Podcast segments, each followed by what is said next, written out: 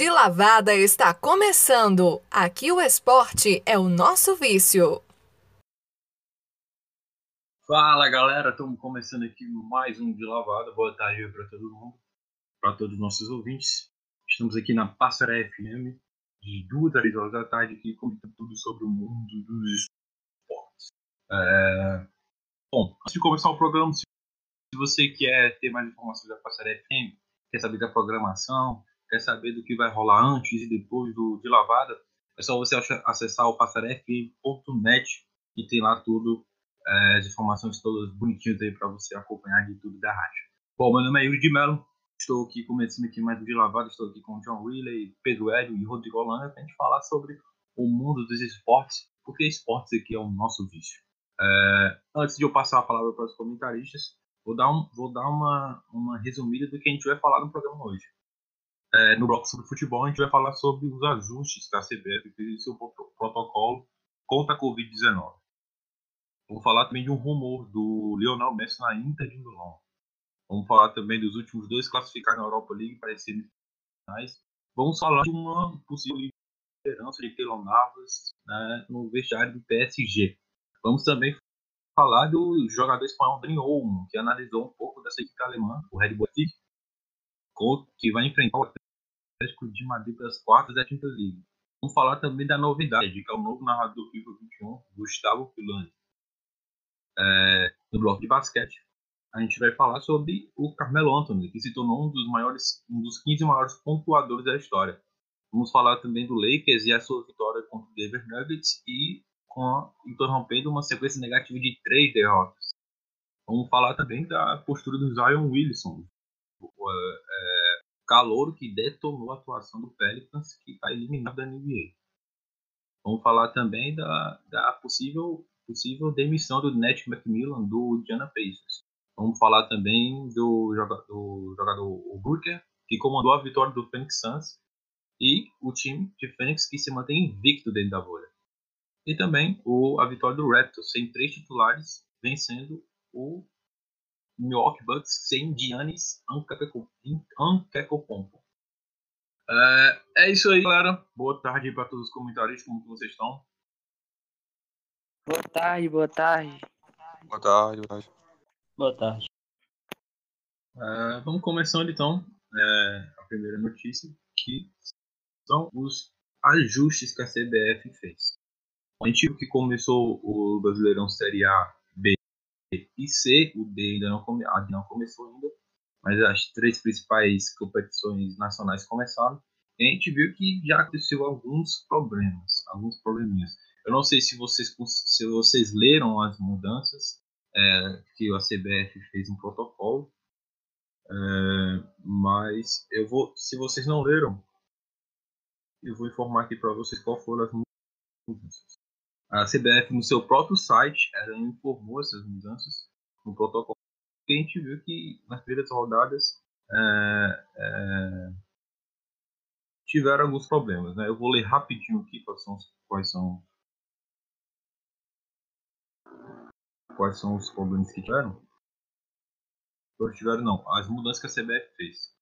Ah, segundo eles, a testagem vai ser ampliada. Todos os jogadores do clube inscritos na competição serão testados a cada rodada com 72 horas de antecedência, independente de estarem ou não relacionados com o jogo. Então, mesmo se você não estiver relacionado com o jogo, você vai fazer teste. É...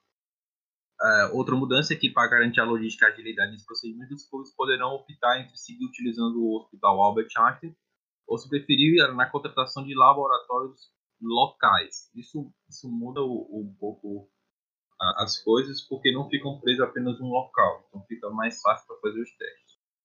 Os resultados deverão ser enviados à CBF até as 24, 24 horas de partida pelo clube mandante até 12 horas antes da pelo clube mandante. Ao mesmo tempo, a CBF reforça que os deve manter o rígido cumprimento médico para a regularidade do futebol brasileiro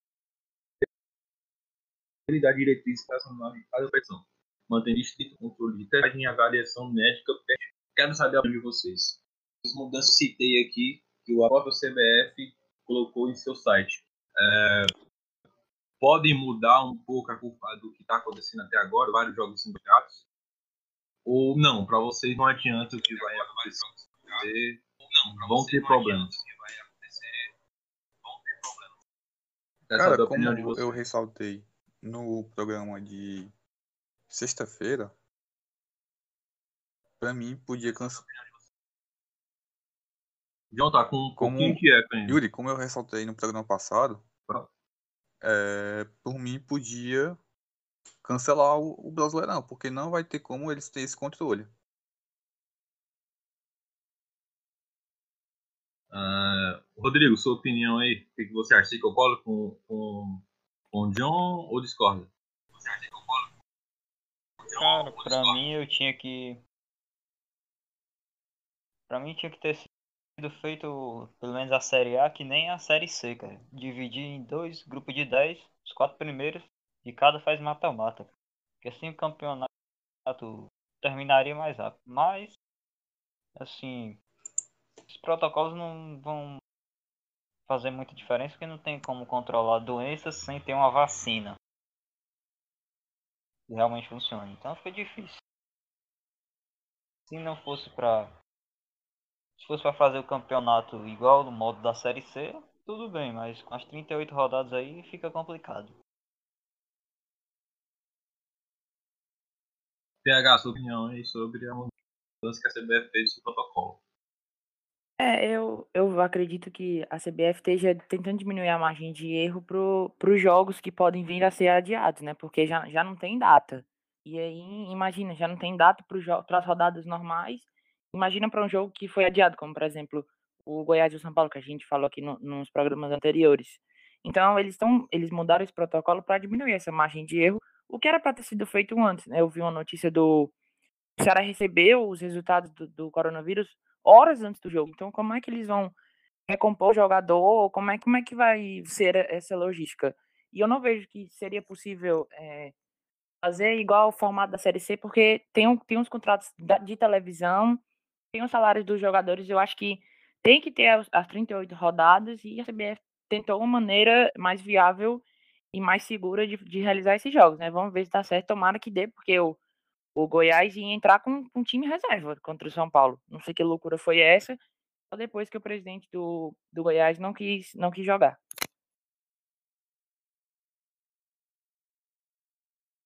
Beleza, então. É, o John teve que sair por alguns problemas técnicos e como ele, como estamos com falta aqui de comentários de basquete, infelizmente hoje nós não iremos é, novamente é, é falar sobre NBA. Estava com notícias cheias aqui, mas infelizmente é, não vamos não vamos falar de basquete hoje novamente.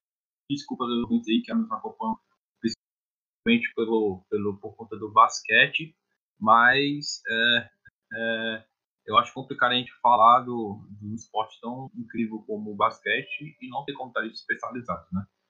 Então vamos continuar os assuntos. O próximo assunto é um grande rumor, que é que é a vinda do a ida do Messi para a Inter de Milão. É, o Messi que parece que teve tá tendo uma história aí que ele comprou uma residência em, na, na, em Milão e o próprio pai, o pai que é um empresário do Messi, que é o empresário do Messi, fez alguns investimentos ali na, na cidade italiana.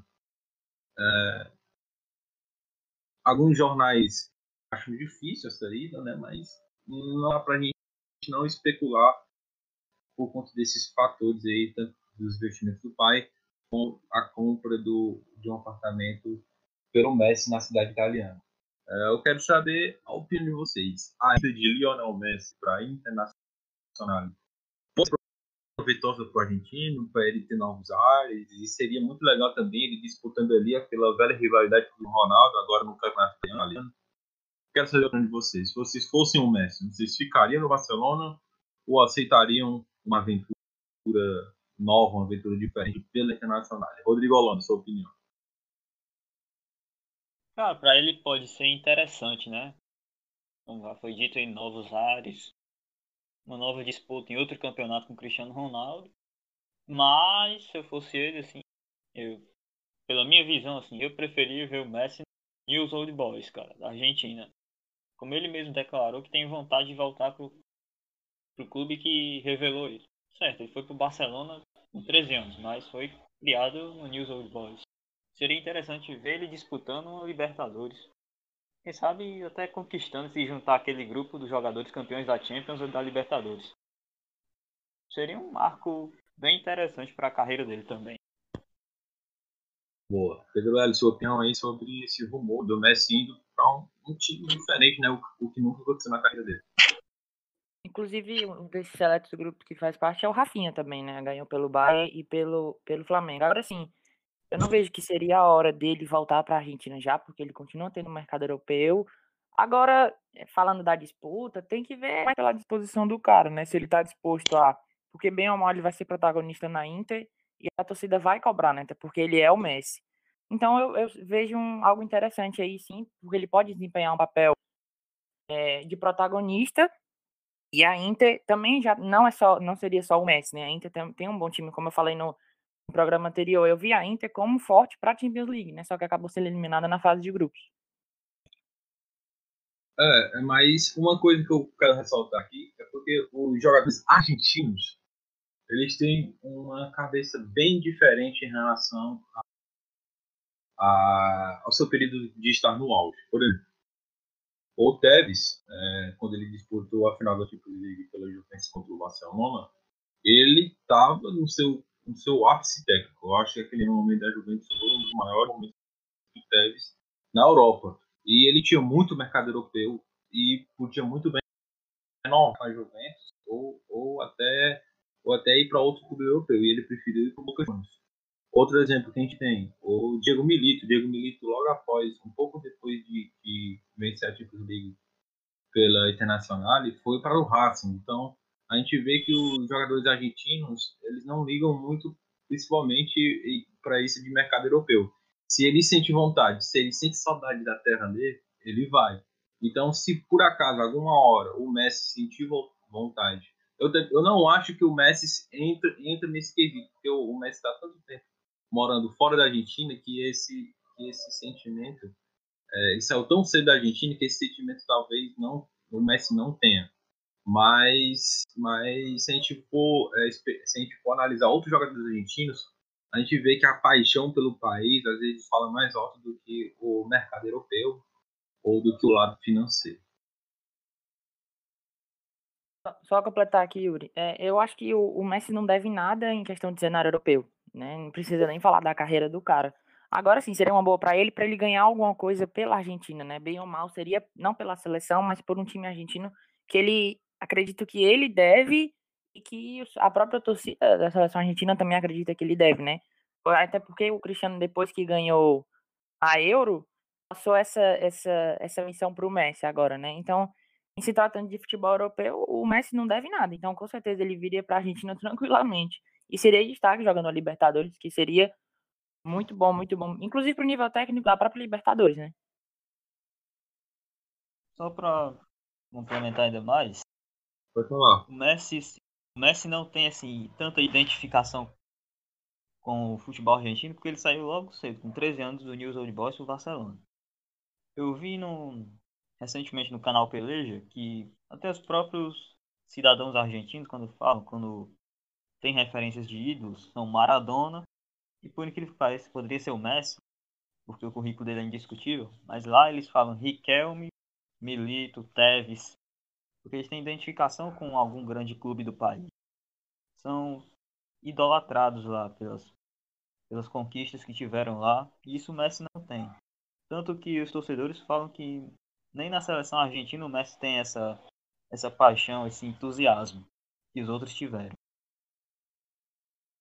É, a, gente, a gente sabe que um jogador argentino é, ele demonstra aquela paixão, aquela garra e outra coisa. O, o, o Milito e o Tevez se profissionalizaram, jogaram como profissionais na Liga Argentina.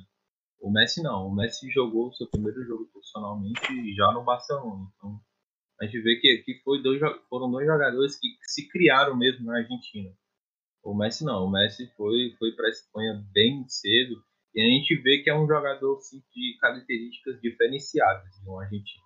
O, a gente vê que ele é um cara tímido, ele é um cara na dele, o jogador argentino é aquele cara malucão, aquele cara, hum, claro, não é aquele cara antigamente, que é aquele cara, toda vez que a gente pensa em Argentina era aquele cara de cabelo longo, isso aí, balela, o, o de cabelo longo e que, e, e que era, fazia muita cera. Isso, isso acabou. A, a, mas a, paixão argentina pelo futebol, a paixão pelo seu time, isso é eterno, isso acontece até hoje. É, alguém quer dar uma, quer pontuar mais alguma coisa em relação ao assunto Inter de Milão e Messi?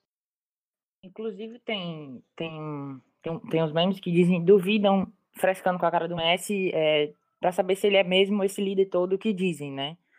Assim, eu, eu concordo contigo, Yuri. Eu não, não vejo tanta liderança assim nele, em se comparando aos jogadores argentinos, argentinos, né? Mas, cara, é, é sentimento dele, assim.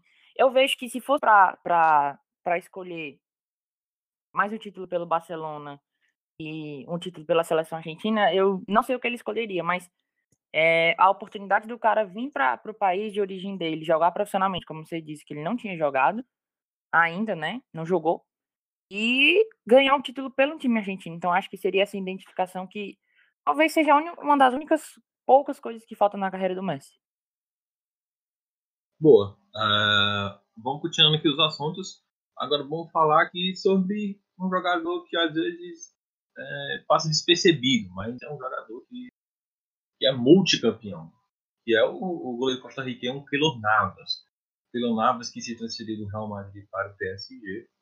É um jogador, o, o goleiro costarriquenho que é tricampeão com o Real Madrid. É, é, vem acontecendo um fator muito legal dele dentro do PSG. Ele vem virando ali um dos líderes do elenco junto com o Neymar. É, e essa história é muito interessante. A história é a seguinte: é, houve uma comemoração ali, houve alguns vídeos vazados de alguns jogadores, vazados não, que eles postaram, e os jogadores dançando em uma festa. E o diretor, o diretor do PSG, é, o brasileiro Leonardo, acabou não gostando. E um dos poucos jogadores que bateram de frente com o dirigente foi o Felo Navas. É, acho, falou que esses momentos do elenco é, coletivamente, juntos, são importantes para montar um grupo unido. Então, é, eu quero saber a opinião de vocês sobre o seguinte. O, o, o Keylor Navas é, acabou saindo, para mim, injustamente, porque desde o momento que o Courtois chegou para ocupar o lugar do, do Keylor Navas, ele não joga bem. É, o que o Courtois, o Courtois é, antes do Real Madrid, ele era um goleiro assim de primeiríssima linha, mas desde que chegou ao Real Madrid, vem colecionando, vem colecionando falhas, coisa que o Keylor Navas é, não fazia tanto. Keylor Navas, é claro, é, não é um jogador muito midiático como é o, o Courtois, mas é um jogador que foi tricampeão com o Madrid. E não pode dizer que ele não fez nenhuma defesa importante. Foi um, jogador, foi um goleiro importantíssimo contratado já com, com, já mais com mais idade junto ao Levante da Espanha, mas que não ficou devendo nada. Acabou saindo para mim injustamente do Real Madrid, para mim deveria ser titular do Real Madrid ainda. E agora vem se mostrando um líder, coisa que ele, que ele não era no Real Madrid, mas no PSG ele vem se mostrando um líder nato. Quero saber a opinião de vocês sobre o goleiro costarriquenho Pelo Navas, o novo líder aí de elenco aí do PSG. Rodrigo, sua opinião depois do PH ele teve que buscar o valor dele em outro lugar, né, cara? Já porque o Real Madrid não. De certa forma foi ingrato com ele. Depois de três títulos da Champions, alguns mundiais, Supercopa. E sair dessa maneira, pela porta dos fundos praticamente. Ele vem exercendo seu grande papel no PSG agora. Até Casillas saiu, né? Pela porta. pela, pela não saiu pela porta da frente, saiu pela porta dos fundos. Imagine o, o. Pois é. Agora ele tá indo bem, reconquistando conquistando seu espaço no PSG. Quem sabe pode levar o time francês ao inédito e tão sonhado título da Champions. Que é o sonho do, do Sheikh Nasser Al-Khelaifi. E entrar para a história de vez no clube francês, assim como ele está no Real Madrid. É, outra coisa, é outra coisa que eu queria destacar é que o Keylor Navas, ele tem uma força de, ele tem uma força muito grande dentro do elenco do PSG justamente por ser uma unanimidade, por ser um grande destaque. Porque a gente sabe que o gol do PSG é, passaram vários jogadores durante essa fase é, de novo rico do PSG. Passaram o goleiro italiano Sirigu, é, passaram, passaram o alemão Kevin Trapp, passaram o francês Alfonso Areola, passou, passou todos esses jogadores, mas eles nunca conseguiram se firmar. Passou até Buffon, mas ele não conseguiu se firmar. E o, ele, o, o Navas chegou no passei raiva, depois conseguiu ser titular e conseguiu firmar o seu local no time titular do Real Madrid. E agora está fazendo o mesmo no PSG. Então, eu acho que é um goleiro que, gente, que as pessoas têm que dar atenção. É um goleiro muito desvalorizado e é, para mim, um dos grandes jogadores e, e, provavelmente um dos maiores jogadores da história da Costa Rica. Né? PH, sua opinião em relação ao Kilo Navas? O Navas que surgiu depois de uma excelentíssima Copa do Mundo de 2014. Inclusive, antes de ver a, a passagem dele pelo Real Madrid, eu não conhecia muito do jogador, mas ele provou o, o valor dele, né? Como tu ressaltou bem. Agora é indiscutível que ele foi fundamental nas conquistas da Champions, inclusive 17 e 18, né? As últimas que o Real Madrid não estava tão bem. Ele falhou na, nas quartas de final contra a Juventus, naquele jogo de volta, mas é, na semifinal, se não me engano, contra o Bayern, pegou muito. É indiscutível o papel dele é nos três títulos do Real Madrid. Agora, cara, eu não entendo essa, esse, esse tratamento que o Real Madrid tem com jogadores que se identificam com o clube, com jogadores importantes para o clube. Porque, como tu disse, fora o Navas tem o Cacilhas também, né? Outro cara que parece que não fez nada, sei lá, um Mariano da vida, aquele. Era Mariano, não é o nome do cara que seria o Mariano, do, Mariano do, Dias. Do Cristiano Ronaldo, isso. É como se fosse um Mariano. Não, o Navas ganhou três Champions League, sendo fundamental em todas as três. Então, ele achei vacilo do Real Madrid, porque o cara mostrou, tá mostrando de novo o valor dele no PSG, pegando muito, né? O PSG carente de goleiro, o, não se firmava, inclusive o Buffon, né? Um mito do gol, um mito debaixo das traves, não conseguiu se firmar. E acho que é isso, é merecido o, o, a conquista do cara, porque o cara veio de baixo, né? Costa Rica não é um, não é um país tão, tão que tem tanta visibilidade assim no futebol, e eu fico feliz por ele. Boa. É, vamos agora falar. Ah, inclusive, só, só tá aqui. Tem, tem um documentário na Netflix contando a história dele que é muito bom. Eu, se eu não me engano, é. Navas alguma coisa, não, não sei direito, mas se joga, procurar lá aquele Navas na, na busca aparece. É muito bom o documentário contando a história da vida dele. Boa, boa indicação aí para quem quiser assistir esse documentário. Procura, procurando do Keiro Navas ali na Netflix, deve aparecer o nome do documentário. Bom, é, vamos falando, vamos falar agora de outro assunto que é um assunto aqui que eu não vejo muita gente falando, que é sobre o, o RB Leipzig, que é um time é, que é alvo de muita polêmica, por ser um time ali, é, um time empresa, mas vem chegando forte, vem chegando sempre bem nas últimas Champions League que ele disputou, vem disputando muito bem ali o campeonato alemão, disputando com o Borussia, disputando com, disputando com o Bayern de Munique, e é, eu vou trazer para vocês uma análise que eu acho muito interessante, que é normalmente isso acontece só entre jornalistas é, e, e os próprios treinadores, que é uma análise tática do time. E o Dani Olmo, é, jogador espanhol do Red Bull Leipzig, ele mesmo analisou taticamente o seu time, o time do, do Nagelsmann. Então eu vou trazer um pouco do que ele falou sobre as características do time. Segundo ele, ele, a equipe pode encarar cada partida com uma formação diferente, mas no fim jogamos com uma ordem dentro da desordem. Muito legal essa frase, uma ordem dentro da desordem. Liberdade para mudar de posição, para sair de nossas zonas, buscar o espaço livre e se colocar lá. Há sempre os automatismos que é preciso cumprir. Segundo ele ainda, por exemplo, se o atacante faz determinado movimento, ou, ou tem que reagir e fazer outro movimento. Depende da posição em que você se encontra. Por isso, no elenco, temos jogadores muito polivalentes, como o Liner, que pode jogar tanto de meio central como de, como de líbero, ou Sabitzer, um, um meio campo que joga em todas as posições da, do meu campo. Rodamos muito dentro de uma ordem. Observo todo o tempo onde estão os passos livres para receber a bola e para que meus companheiros a recebam. Às vezes você faz é, de ruptura, sabendo que não te darão a bola. Porém, o, você, o faz, o, você faz criar um espaço atrás. eu acho muito interessante, eu acho muito interessante essa análise do Dani Olmo, porque a gente pode é, é, conhecer bem como é que o time do Leipzig joga. Porque, é, taticamente, quando a gente vai analisar uma equipe, quando um treinador, quando um treinador é, coloca a sua equipe em campo, é, coloca a sua equipe em campo, é, muitas vezes um treinador é muito pragmático na hora de organizar uma equipe taticamente. E, e ele cobra que seus jogadores sejam imediatamente muito obedientes taticamente. Eu acho que essa, essa, essa forma tática de organizar a equipe, que o técnico Julian Nagelsmann, que é o técnico do, do Red Bull, faz com a equipe, é muito proveitosa, porque ele dá uma liberdade muito grande para os jogadores é, atuar dentro de campo eles não ficam presos e não precisam ter aquela obediência tática 100%. E a gente vê que, um, que principalmente um jogador de meio campo, um jogador de criatividade como Dani Olmo, Dani Olmo, isso se torna muito proveitoso, porque ele vê jogadores tendo uma rotatividade dentro de campo gigantesca. E junto com essa rotatividade, o time vai mudando a forma de jogar e o time adversário vai ficando com dificuldades de marcar. E, é, daquela forma que um time, um time é, começa a jogar, ele se manter naquela forma de jogar, o outro time consegue marcar de forma mais fácil. Uh, no caso do Red Bull Leipzig, isso muda de, configuração porque alguns os jogadores mudam de funções. O jogador é livre, outra hora é volante mais defensivo, outra hora é um volante mais defensivo, o meio campo vira ponto esquerdo, vira ponto direito, vira meio central, vira atacante.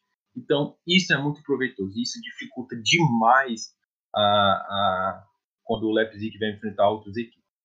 Agora, quero saber a opinião sobre essa análise da forma que o Red Bull joga. E se vocês já acham que o Red Bull jogando dessa maneira pode surpreender e chegar numa final aí da Champions League, que o, o próximo adversário do Red Bull nas quartas de finais é o Atlético de Madrid. Quero saber a, sua, a opinião de vocês. Rodrigo, primeiro sua opinião aí sobre a equipe alemã. Bom, o Leipzig jogando dessa forma, cara, realmente ele pode surpreender. Porque na hora do jogo, o técnico adversário pode ter uma, achar que eles vão jogar de uma forma e na hora eles podem acabar mudando.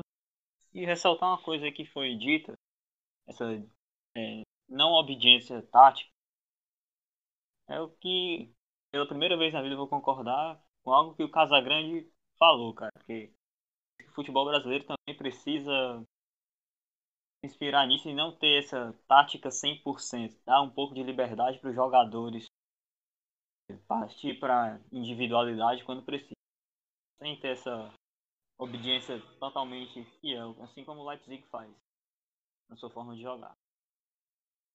Boa.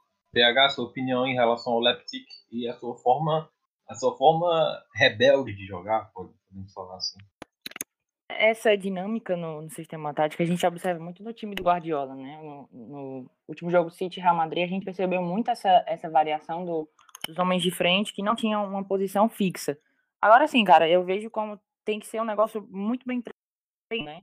Pelo, pelo treinador para os jogadores entenderem bem que que posição eles têm que assumir naquele exato momento. Eu fui ver aqui a escalação do Leipzig, eles jogam no 3-6-1. Então, seis homens de meio campo, talvez com, com com a obediência tática, né, e com, com o entrosamento agora, o Leipzig vai sentir muita falta do Werner, né?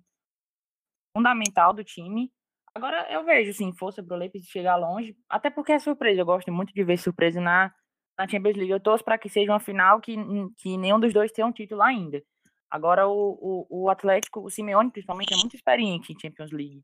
Então, vejo força no, no Leipzig com, com essa, essa dinâmica porque tem um bom treinador, mas eu ainda vejo o Atlético de Madrid como favorito. É, vai ser um duelo interessante, porque é uma forma diferente de jogar do Leipzig contra uma forma pragmática, uma forma ali é, que muitas, Chata, pessoas, né? muitas, muitas pessoas acham, é, eu já vi muita gente falando isso, que não foi uma boa ideia, por exemplo, o João Félix e o Atlético de Madrid. Porque a forma que o Simeone joga é uma forma assim, dura, é uma forma assim que não prioriza tanto pragmática. Não, não prioriza tanto a criatividade dos jogadores. Então vai ser um duelo bem interessante, mas a gente não pode dizer, olha, o Simeão, isso não funciona. olha, funciona porque ele eliminou o Liverpool, que é um dos times que mais joga bonito no planeta atualmente. Então não dá pra gente descartar. Se tá dando certo, se eles estão avançando, aí é outro, outra coisa. É... Pode falar. Eu, eu acho que o Simeone aproveitou essa, justamente essa ofensividade do, do Liverpool para conseguir fazer os gols na hora certa, mas como você disse, o futebol pragmático espera a hora certa de atacar e, sei lá, de 90 minutos, 80, 85 a defendendo o tempo todo e intensidade o tempo todo. Isso que pode, eu vejo como confronto interessante, porque são dois times que, que é, gostam muito bem taticamente, né? Como você disse, o treinador do, do Leipzig, ele tem, ele vê esse, esse entrosamento suficiente no time para que os homens de meio campo possam revezar nas posições. E o Simeone tem um sistema muito fixo de jogo há muito tempo né? Inclusive contando com os mesmos jogadores há muitas temporadas, como o Klopp vinha fazendo com o Liverpool. Só que está se renovando, né? Viu agora que não eliminação nas oitavas talvez seja o momento de renovar. Por isso que pode ser um excelente confronto. Boa. Uh... Vamos, vamos continuar os assuntos agora. É um assunto agora que não é tanto futebol da vida real, mas é, e, o e-sports, que é o esporte, o esporte eletrônico, também é um esporte, tanto que tem no nome, né? Então a gente vai falar sobre FIFA 21. Os ouvintes aí que gostam de, daquele velho videogame vão gostar muito, porque o FIFA 21 traz uma novidade incrível, que é a mudança de narrador. A gente vê desde o FIFA 13 que o Thiago Leifert é o narrador, junto com o Carlos Ribeiro comentando, e teve uma grande mudança sai Thiago Leifert, entra Gustavo Villani. Caio Ribeiro continua ali nos comentários. É... O, o Caio Ribeiro, que já está no FIFA desde 2012, e o Thiago Leifert, que está no comentário, que está tá nas narrações desde o FIFA 13. Eu, particularmente, achei que ia acontecer o seguinte: o Thiago Leifert ia sair da narração, ia ficar ele e o Caio Ribeiro comentando com o Gustavo Villani narrando. Eu acharia até legal, porque o narrando eu não curto muito live narrando no 21. Mas eu acho que comentando, ou até quem sabe, é, sendo, sendo repórter de campo, porque se você prestar atenção, na narração inglesa do FIFA 21 tem repórter de campo. Então acho que seria até legal, quem sabe, já que o, colocaram o Thiago Leifert em uma função que ele não faz, que é narrador, por que não colocar ele como repórter de campo?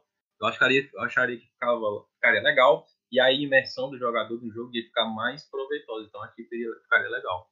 Agora eu quero saber a opinião de vocês aí, do narrador Gustavo Villani, comandando agora a narração do FIFA 21. Rodrigo Holanda depois PH. Finalmente não tem um narrador de verdade, né? No, no FIFA 21. Finalmente. Porque. Ele tem aquela narração, né? Gol de videogame. Essa aí mesmo. Vai ser de videogame literalmente agora. É, pois é. Mas mas o, o. O Thiago não era tão mal assim. Mas eu prefiro ele como repórter. Como apresentador. É que nem o Alex Escobar. Que eu não sei quem foi que disse que ele era narrador. Mas é, antes de você. Rodrigo, antes de eu passar a bola aqui pro PH, me diz pra, pra mim, é, tirando o Gustavo Filani, existe algum narrador brasileiro que você acha que, que no lugar do Thiago Leifert também faria um papel legal, como o Gustavo Villani pode vir a fazer. Você acha que tem algum outro narrador? Se o FIFA 20 desse o controle para você, desse, desse a oportunidade de você escolher o narrador, quem você escolheria? Cara, brasileiro escolheria. Pode ser o dois da Fox, cara, que eu gosto. O João Guilherme e o Marco De Vargas. Aí arrebentaria no FIFA também. Boa, mesmo. Principalmente o Marco De Vargas. Tem um vozeirão potente aí. É. Parece o nosso professor de filosofia da FAC. PH, sua opinião aí sobre essa mudança aí no FIFA 21 e, na sua opinião, é, quem, quem, você acha que seria um ótimo narrador no FIFA 21, sem ser, claro, o, o Gustavo Villan? Eu vou te confessar que eu não fazia parte desse grupo de corneteiros do Thiago Life, não. Eu gostava muito da narração dele do FIFA. Acho que foi mais porque ele passou tanto tempo que as Se pessoas acostumou. começaram a enjoar, mas acostumou, exatamente, né? E acostumou e começou a enjoar das narrações do cara. Mas eu vi, assim, como uma excelente saída pro FIFA, que é, o Thiago Leifert soltava algumas curiosidades no meio do jogo, falava algumas coisas engraçadas, que eu acho que é fundamental, até porque o, o, o FIFA é uma simulação do futebol real, mas não, não, não pode ser aquele negócio sério, aquele negócio rápido como é na, na televisão. Então, Eu não fazia parte do grupo de corneteiros do Thiago, eu gostava muito. E até porque eu diria que eu me inspiro no cara, acho que eu quero ser ele quando crescer. Mas o Vilani é um excelentíssimo nome. O, o, ele também tem, tem, tem umas frases muito diferentes para não ficar é aquele negócio batido, né, cara, do, do narrador simplesmente falar o que tá vendo. E não, é, eu vejo como o narrador não tem que falar o que tá vendo, sim outra forma, não dizer o óbvio o tempo todo. Então, fiquei triste com, com, com a saída do Thiago, mas o, o Vilani é um excelentíssimo nome. É uma coisa que eu queria falar também, que, que falando de narração de jogos virtuais, né? A narração do, do PES, porque tipo assim, os comentários do PES, uh, os comentários do PES que é com o Malbet, é, para mim são ótimos, apesar do texto ser meio pobre, o texto do PES pois é. é meio pobre. E em relação à narração, o Milton Leite ele é muito engraçado narrando os jogos. Ele é muito bom, ele é muito, ele é muito é, descontraído. No PES, o texto dele é ruim, além do texto dele ser ruim, parece que ele ficou meio, meio com vergonha, ficou meio engessado. Porque não parece o, o, o, o Milton Leite das narrações normalmente. Ficou bem engessado. Hum, eu não diria que o Milton Leite é, foi uma escolha ruim do PES, mas eu acho que uh, o PES só escolheu um redator ruim. Mas, na minha opinião, na minha opinião não fica devendo não pro FIFA os dois. É, mas eles não têm culpa, né? Eles estão lá fazendo o trabalho deles, estão ganhando dinheiro. O problema é do PES que, que escreveu o texto ruim para eles. Só que o é, Milton é, Leite... Como... Vai falar, Milton Rodrigo. Leite ainda... Eu achei uma escolha melhor do que o Silvio Luiz, na moral, ó. O Silvio Luiz pode ser lenda pra muito, mas eu tô curtindo muito a narração dele.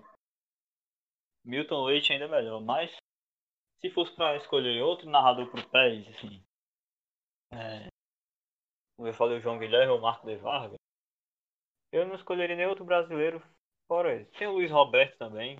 O Kleber Machado já foi bom há muito tempo, mas narra tá muito mal ultimamente. Se fosse para escolher um outro narrador pro PES, eu escolheria o, o Mariano Costa da Fox Sports da Argentina. Você arrebenta aí de qualquer. Ele é muito. É, fica complicado porque, porque que não. Eu também, eu também amo o Mariano Close. Para mim, é, com todo respeito, para mim é o maior narrador do mundo. Para mim é o Mariano Close. Mas, é, tipo assim, pro público brasileiro não ia ficar muito legal, porque as pessoas que conhecem o Mariano Close, ou é pelo próprio FIFA, que alguns conseguem alterar aí por narração argentina, ou é para quem acompanha mesmo o campeonato argentino, pelo Fox Sport Argentina. Aí o, o pessoal acaba conhecendo o Mariano Costa, que se eu não me engano ele, ele trabalha na Fox assim, Sport Argentina.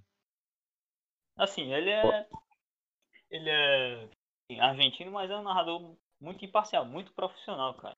É, sim, que, verdade. Que na, na final da Libertadores, ele, diga assim, como a gente fala que no céu, ele matou a pau na narração da virada, cara. Foi como se estivesse narrando ele narrou igual para os dois times. Não foi aquele narrador clubista, diferente da Energia 97, a de São Paulo. Foi um fiasco. Ah, a energia ali é, é complicado. Eu vejo o, os narradores argentinos muito narrando muito com a alma, né? Inclusive, assim, imparcialidade é um negócio legal que eu vejo, inclusive, no narrador de Minas, o, acho que é Rembrandt o nome dele. Ele, quando tem, tipo, Cruzeiro ou Atlético contra um time pequeno, ou Cruzeiro ou Atlético contra outro time que não é de Minas. Ele narra com a alma mesmo, grita gol com vontade. Então, essa, essa imparcialidade eu, eu acho bacana de, de levar em conta. E o narrador argentino, porque eles narram com a alma, né, com o coração. É aquela, aquela fala do jogador, bota alegria, na, bota o coração na ponta da chuteira, né? Então, acho que ah, dificilmente você vê um argentino que não bota o coração na ponta da chuteira. É, eu, eu, já que a gente está falando desse assunto, eu acho um assunto legal para gente conversar. É, eu vou revelar aqui para mim, para mim os piores narradores de, para mim os, os piores narradores do mundo são os ingleses, porque pelo amor de Deus, é, é, é a bola, por exemplo, a, o, Ei, Matheus, já escutou a narração portuguesa? Não, não, não. Macho, não, a depois... portuguesa talvez, não sei se eu não sei se escutei. Depois tu escuta é horrível, triste, dá vontade de dormir. Não, mas eu já escutei algum, eu escutei uma narração portuguesa que foi até numa época que o, a Portugal estava nos playoffs para ir para a Copa do Mundo contra a Suécia. Aí o Cristiano Ronaldo é, mandou no jogo e tal, fez três gols, classificou a, a Portugal. Ali a narração portuguesa foi muito emocionante, mas olha, a inglesa, já começa que eles nem gritam gol. Ele, ah, por exemplo, o cara faz o gol, ele, oh, fantastic, wonderful. Ele só fala isso, velho. Ele, ele fala de um jeitinho. Oh, o cara, o cara faz um golaço de bicicleta. O cara faz um golaço de bicicleta e ele, oh, fantastic. Oh, é, é horrível, mano. Coisa sem emoção, bicho. É demais. A narração, narração chilena é melhor, cara. Eu... Ah, as latinas são boas. São todas. Né? A mexicana, a mexicana é, é incrível. Pra mim, as, as melhores são a mexicana e a, e a argentina. Mas falando de Brasil, pra mim, o, o nossa, o Kleber Machado, quando, principalmente quando tem chance de gol e tal, aquele grito que ele dá, é, porque ele dá um grito de repente, né? A bola vai, ele. E olha, a bola chega ali, dá um grito de repente, assim, eu acho muito da hora. Mas, como o Rodrigo disse, né? Ele, ele, ele acho que ele vem perdendo um pouco de espaço pro, pro, pro Luiz Roberto. Porque o Luiz Roberto, além de ser um bom narrador, ele transmite simpatia. Então, isso eu acho que é um diferencial. Ele, ele é natural, eu vejo ele como sendo muito mais natural do que, do que o Kleber é. Machado, né? Inclusive, ele passou, digamos, na, na, na escala da importância quando ele narrou a, a final da, da Libertadores, que esse é o Galvão, né? Só depois do Galvão, meu amigo, só o segundo mais importante que é o, é o, seria o Luiz Roberto, né? Talvez, tal, pode é. ser também, mas pode ser também porque ele é o narrador do Rio de Janeiro, né? E eu, como foi a final do, do Flamengo, é. ele e seria estranho o Kleber Machado narrando, né? Talvez se fosse uma final Corinthians e River Plate, se pudesse ser o Kleber Machado. Pode ser. É, o Kleber Machado é mais São Paulo, né? É, o Luiz Roberto é mais Rio de Janeiro. Mas vamos continuar os assuntos aqui. E, olha que. Pode falar, pode falar, Rodrigo.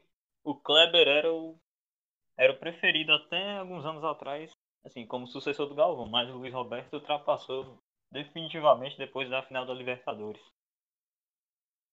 É, vamos o, de, o, Vil... pode, pode, Ei, pode, completar, o, o Vilani vem forte também para para tentar tomar esse lugar do que é agora do Luiz Roberto, né? Pode oficializar que é agora do Luiz Roberto. Eu vejo, eu botaria o Vilani atrás do Galvão, por exemplo. É, uma boa. Bom, galera, é, é, ainda, tem, ainda tem duas informações aqui para a gente conversar, que é a seguinte. É, o Campeonato Escocês, que é um campeonato que particularmente todo mundo que me conhece sabe que eu sou apaixonado pelo Campeonato Escocês, e o Campeonato Escocês é, houve também algum, alguns problemas relacionados à Covid. E a postura que o, que o, que o Campeonato Escocês teve foi muito diferente de muitos campeonatos por aí. O que foi que aconteceu? É, o, o, time, o time de Glasgow, o Celtic, ele, ele tem um jogador chamado Bolin Boligoli, que é um lateral, lateral também zagueiro belga. O time, o Boli Boli Boligoli, foi um nome bem legal. É, o, o lateral belga viajou até a Espanha sem avisar a, a equipe do Celtic e depois, sem avisar, ele não ficou em isolamento ele foi para o jogo contra o Kilmarnock pelo Campeonato Escocês.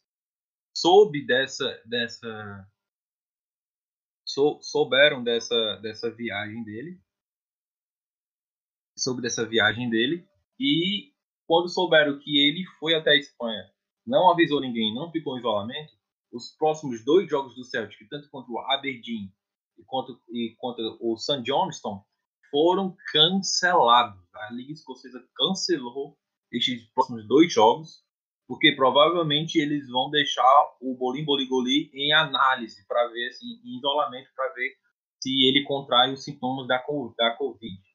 Agora eu quero saber de vocês, é, essa forma da, da, da Liga Escocesa tratar é, é, esse acontecimento com o Bolim Boligoli, eu amo falar o nome dele, é maravilhoso. Eu vou, posso falar o nome dele de todo Bolim Boligoli.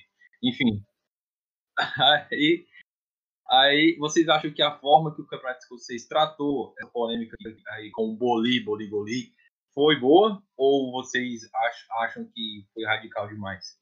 Quero saber a opinião de vocês, Rodrigo, depois PH.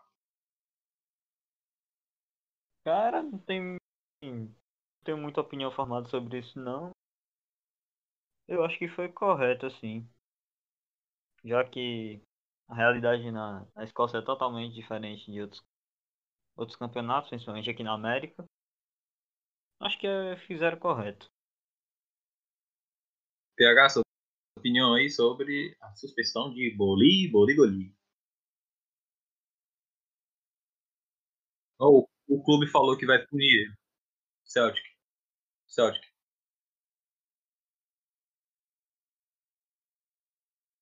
Aí e foi bom pegar falar isso, porque o Celtic já se pronunciou e disse que vai punir o jogador. Vai punir o jogador, não sei se vai ser financeiramente, provavelmente vai ser financeiramente, porque o Boli, Boli Goli, ele é, ele é, ele disputa ali a titularidade ali da, da lateral esquerda. Então a gente vamos acompanhar os próximos capítulos da história de Boli, Boli Goli. É, vamos, pode falar, pode falar.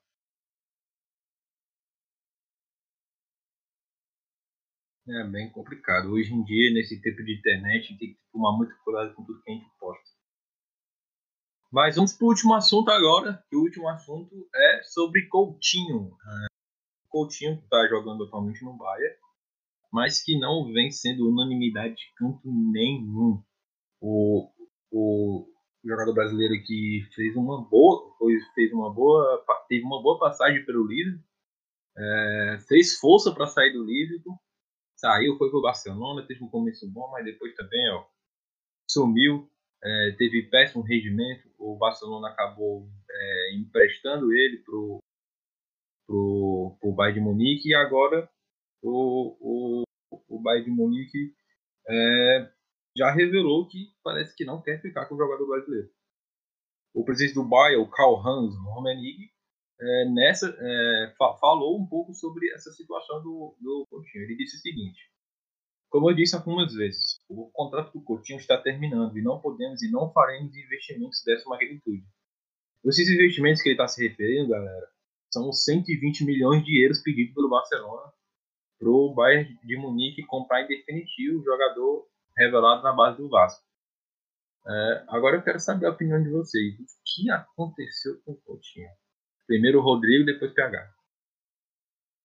Cara, eu acho que ultimamente a camisa do Barcelona vem zicando muita gente. E antes disso o Coutinho tava jogando muito no, no Liverpool. Viu, ele viu a oportunidade de ser campeão né, no Barcelona, mas acabou praticamente nada. E o Liverpool depois disso vem conquistando tudo aí. Não só não só o Coutinho tá muito zicado, até o próprio Arthur ultimamente tá jogando nada, teve problema com a diretoria, enfim. E falta o Coutinho, acho que. Deixa eu falar, pega.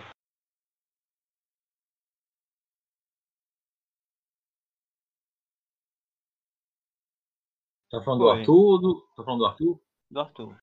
Arthur. Pé de rato. É... E o Co... o, o... Pode falar, Rodrigo. O Coutinho tá nessa mesma zica, cara. Era... Esperava-se que ele recuperasse um bom futebol no Bayern, mas acho que ele é tipo típico jogador de seleção, cara. Ele brilha na seleção, mas no clube não joga nada. Boa. PH, sua opinião agora? Eu tenho, eu tenho uma opinião sobre o Coutinho que é a seguinte. No, no, no, no próprio Liverpool, antes do Klopp chegar, ele tinha um, um, papel fundamental, porque ele era o homem que regia a equipe do Liverpool. Eu acho que com a chegada do Klopp, ele ia acabar saindo, porque a forma que o Liverpool joga é, não pede um jogador como ele, que é aquele 10, aquele meio campo que distribui o jogo. Quando ele foi para o Barcelona, ele começou a fazer uma função de ponta esquerda que acabou não, não, não caindo bem para ele. Só que no Bayern, é, é, não, perdão, no Barcelona, ele acabou tendo um papel de nem de coadjuvante, era de sub-coadjuvante. E ele vinha de um líder, porque ele era o camisa 10, ele era o cara do líder. Claro, chegou, tava, já tinha chegado o Firmino, já, ele chegou a jogar com o Firmino e tal, mas ele ainda era o cara. Ele era, ele era as esperanças da torcida do Liverpool. Só que ele chegou no Barcelona com o Messi, com o Soares, com vários outros jogadores é, que ainda estavam, é, que comandavam a equipe, entendeu? Então talvez isso tenha pesado um pouco para ele ele chegou no Bayern com a mesma coisa. Né? Outros jogadores ali que são incríveis e que comandam a equipe do Bayern. Né?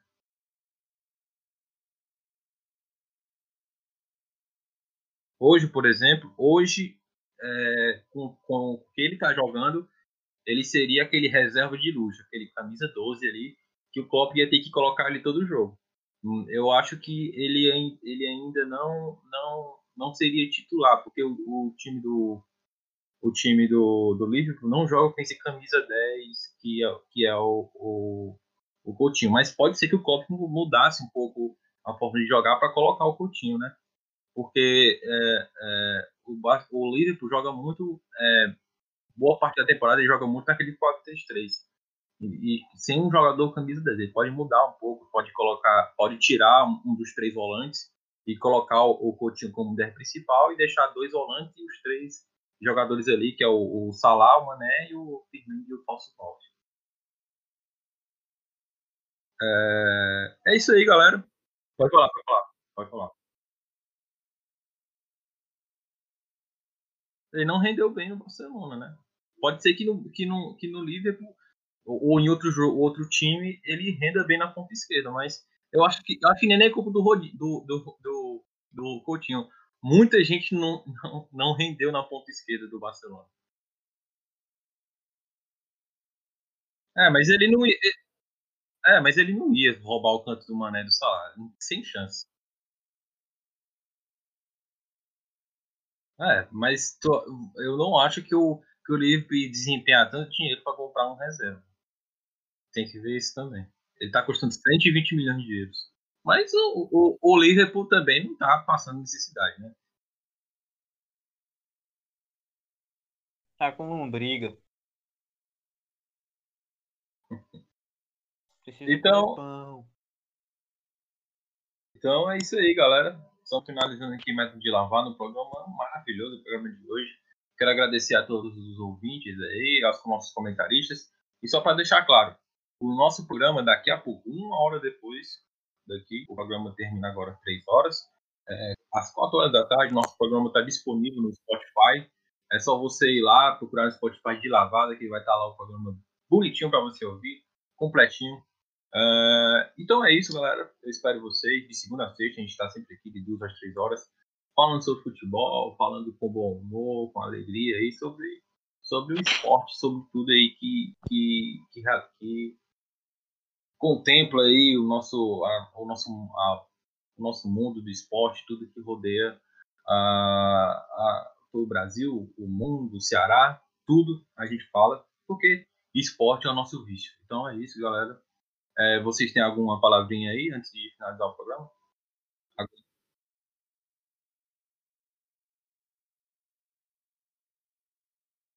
É isso, show. Rodrigo, tem alguma coisa para falar?